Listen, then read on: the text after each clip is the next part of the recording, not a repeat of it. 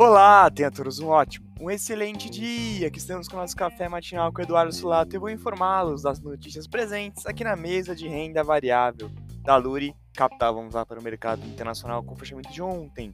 S&P 500 fechou em alta de 0,42%, DXY, que é o dólar, frente a 6 moedas fortes, fechou em queda de 0,59% e o Tesouro Americano para dois anos fechou em queda de 0,75% bolsas internacionais fecharam em leve alta no pregão de ontem, demonstrando uma acomodação do estresse recente devido às chances do Fed ser mais agressivo na taxa de juro. Indicadores do mercado internacional para o dia de hoje, confiança do consumidor dos Estados Unidos de fevereiro ao meio-dia, PMI composto da China de fevereiro às 10h30 da noite. No mercado doméstico, também com o fechamento de ontem, o Ibovespa fechou em queda de 0,08%, o dólar futuro fechou em queda de 0,17% e o DI fechou em queda de 1,46%. A bolsa doméstica fechou em leve queda no pregão de ontem devido ao noticiário de Brasília, amortecendo o fôlego da Petrobras e sobre a remuneração dos combustíveis.